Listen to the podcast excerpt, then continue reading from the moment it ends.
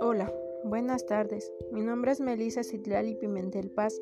Soy estudiante del Bachillerato Integral Comunitario número 30 de San Jerónimo Nuchita. Curso el cuarto módulo, materia Filosofía. En esta ocasión les vengo a explicar un poco sobre Aristóteles, sobre el libro del mundo de Sofía del autor Jostein Garder.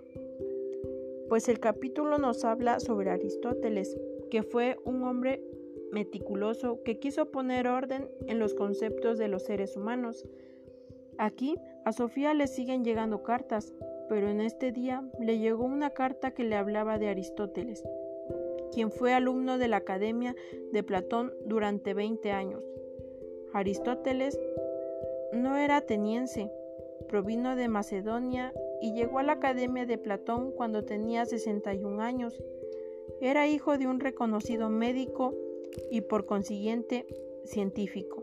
Aristóteles puso rodillas en la tierra para estudiar peces y ranas, amapolas y enémonas.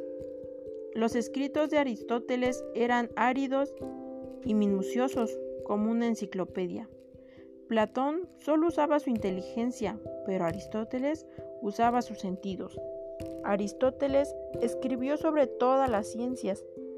En la antigüedad se habla de hasta 170 títulos escritos por Aristóteles, de los que se han conservado 47.